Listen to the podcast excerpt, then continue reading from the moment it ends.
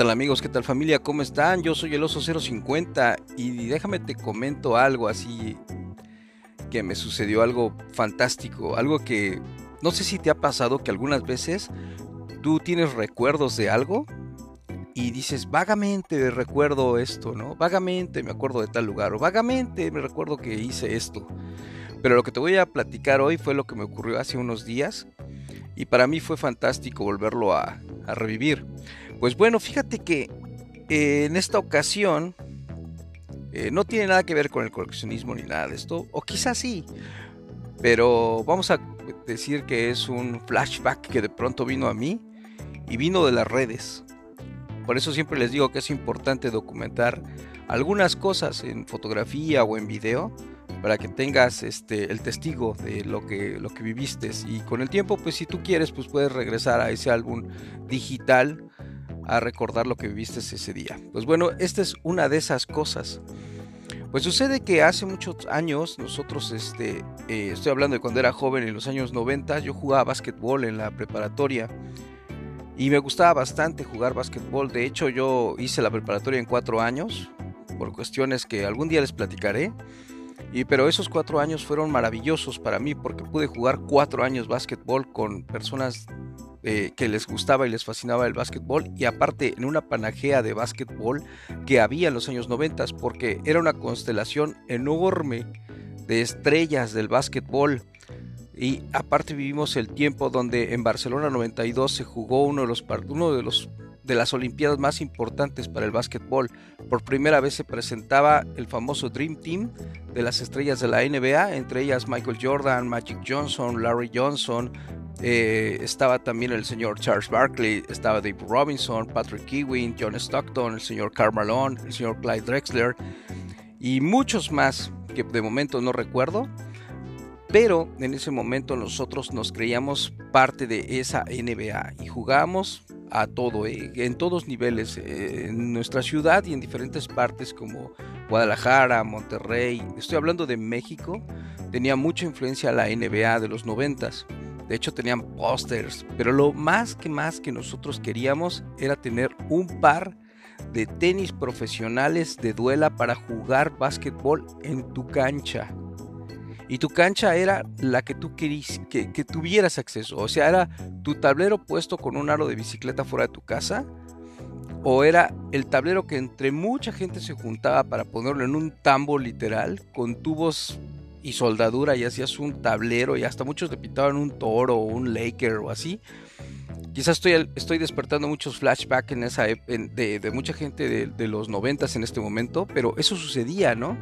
Donde las playeras de los eh, de Box Bunny y este, los Looney Tunes eh, eh, tenían una, una, influencia también en el básquetbol, donde las playeras de caricaturas con basquetbolistas eran lo más, lo más top que había, ¿no? Escuchábamos Vanilla Ice y MC Hammer en ese tiempo y empezaba la cultura hip hop también de aquellos entonces con eh, Dr. Dre y Snoop Dogg y eh, Ice Cube, entre otros. Entonces estábamos muy influenciados por, digámoslo así, por la marea negra del básquetbol en México. Pues yo soy de esa generación y aquí cabe resaltar algo bien importante, que yo en ese momento yo no tenía dinero porque era estudiante, hijo de familia, yo no tenía la oportunidad de poder acceder a ese tipo de tenis que muchos de los que yo conocía en otras partes como en Ciudad Deportiva o en Coyoacán o parte de Polanco, que son donde había gente que podía viajar a los Estados Unidos y podía traer un par de tenis de esos nuevos que habían comprado pues en Dix o habían comprado en la Nike en, Estados Unidos. Pues yo veía y decía, wow, qué tenis tan padres, no sea, de plano yo sentía como que el tocar un tenis de Michael Jordan era como, el, como si los hubiera calzado el mismísimo Michael Jordan, ¿no? Pero pues bueno, eso es lo que uno aspira cuando es uno joven, Quizás si tú eres joven ahora, pues te darás cuenta que habrá cosas como, pues no sé, como algunos raperos o no sé, ahora reggaetoneros que son famosos y que pues traen algunas marcas y tú quisieras tener alguna, como Supreme o no sé, eh, como los Kanye West que son de la Nike o así. Pues básicamente era lo mismo en los noventas, ¿no? Tener un par de tenis profesionales era lo máximo y todo el mundo te veía como, uff, lo máximo. Y ahí es donde jugabas tus, tenis, en la calle, en el pavimento, o en las canchas del barrio, o en las escuelas. Bueno, aquí me dio un flashback total el buen amigo Centavo, que es un amigo que pues ya tenía yo.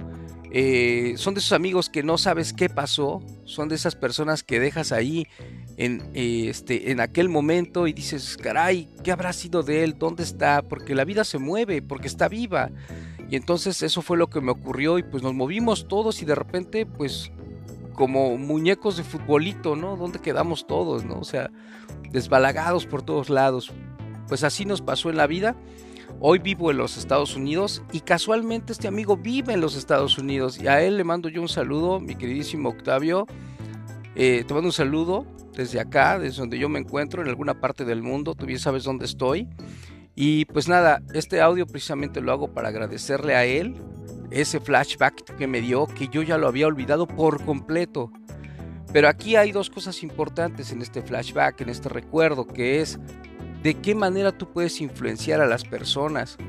A veces no te das cuenta y lo puedes influenciar de alguna u otra forma. Por eso es que yo siempre he dicho que hay que tener eh, cuidado con lo que uno hace, de no lastimar a las personas, porque puedes influenciar en su vida.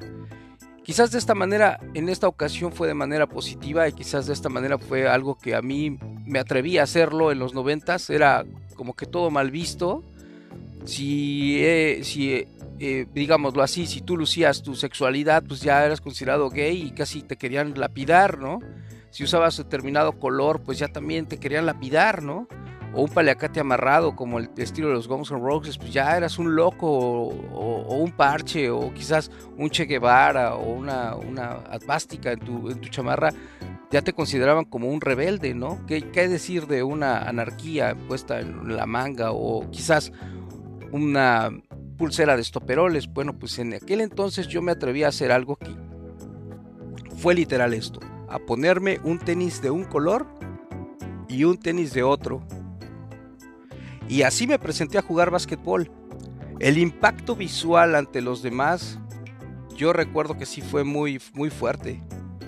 Definitivamente fue muy fuerte porque cuando yo me presenté a jugar básquetbol fue increíble. O sea, era el primer, la primera persona en las canchas. Y no solamente en, el barrio, sino que también en la preparatoria, porque los llevaba a todos lados. Era de que yo tenía la capacidad de poder tener dos tenis, o digamos dos pares, de, este, de unos tenis muy caros, inalcanzables, que eran los, los, este, los Mikeme Mutombo y los, este, mm, los Converse de... Mm, se me fue el nombre. Pero eran unos Converse muy bonitos, este, morados con negro y morados con blanco eran los otros. Larry Johnson, ya me acordé. Pero no fue eso, sino que las, las circunstancias me hicieron que yo tuviera uno y uno. En la búsqueda de poder tener algo de dinero, pues trabajé siendo carpintero, plomero, eh, acarreador de cajas, este, también trabajé en la albañilería y ah, mecánica y había cosas que a veces que si había que sacar basura de una casa y lo hacía, ¿no? Vender agua y así. Y aparte, pues, este, pues, lo de la mesada, eh, botear, que literalmente es pedir dinero eh, tocando o, este, o, en los transportes públicos para estudios y pues cuál, de ahí también agarraba yo también para comer y comprarme mis cosas, que todo el mundo en México lo ha hecho, la gran mayoría de los estudiantes, y yo lo hacía para comprarme un par de tenis, para jugar básquetbol, algo positivo, algo positivo en mi vida, que era hacer deporte y estar pensando bien. Como dicen eh, el dicho, ¿no? Mente sana en cuerpo sano, y eso fue lo que yo hice. Y entonces aquí pasó algo bien extraño que te lo cuento ya para acabar. Fui a un tianguis, los tenis carísimos, y yo decepcionado, yo ya no daba más por decir, pues bueno, trabajé tanto y no pude comprar un par de tenis profesionales de básquetbol. Pero un señor me dijo, fíjate que yo tengo estos tenis. Este es uno que me, se me quedó por ahí. Y a mí se me vino una idea y dije, wow, es uno. Dije, bueno, pues lo tengo y lo, puedo tener ahí, quizás algún día pueda yo encontrar otro, ¿no? Y lo compré barato, o sea, me costó que, creo que 20 pesos me costó, un dólar estadounidense. El señor me dijo, bueno, pues ¿para qué lo quieres? Le dije, no, pues para tenerlo ahí, era nuevo. Pero casualmente en el otro puesto había otro señor y dice, ¿sabes qué? A mí también me salió uno. Dice, pues si quieres te lo vendo. Y entonces yo pensé en mi mente tratar de coleccionar los tenis y ponerlos en la pared. Y dije, bueno, pues por lo menos voy a tener tenis de uno de uno de los profesionales. Pero ¿qué crees? Que a mí se me ocurrió ponerme los dos tenis, que uno era del 7 y medio y uno del 7, para jugar básquetbol. Uno casualmente era derecho y otro izquierdo, y me los puse. Pues bueno, me fui a la escuela a jugar, me fui a las canchas de mi barrio a jugar, y fue un boom. Yo recuerdo sus ojos de admiración. Pensaban que yo tenía los cuatro tenis, pero yo nada más tenía dos diferentes. Mi amigo Octavio, mi amigo Centavo, ¿qué crees que hizo? Pues bueno, esos tenis él los hizo, él sí se los puso en Estados Unidos uno y uno y otro y otro y dicen que los morenos estaban locos de que traían un tenis de uno y otro de otro y pues bueno, ¿qué crees? Que se volvió moda en el lugar donde está él y pues de esa manera influencié algo que yo inventé y que tuve, eh, pues no sé, ¿cómo se puede decir? Eh, el valor de poderlo hacer. Y pues bueno, él también lo hizo. Mi amigo Octavio, este audio es para ti. Tú sabes que te aprecio y que bueno que te volví a encontrar. Y yo creo que algunas de las cosas que yo he platicado aquí, quizás tú también las hiciste. Sin más por el momento, quería que supieras esta vivencia de mí, conociéndome un poquito más. Yo soy el oso 050 y que estés muy bien. Hasta pronto. Bye.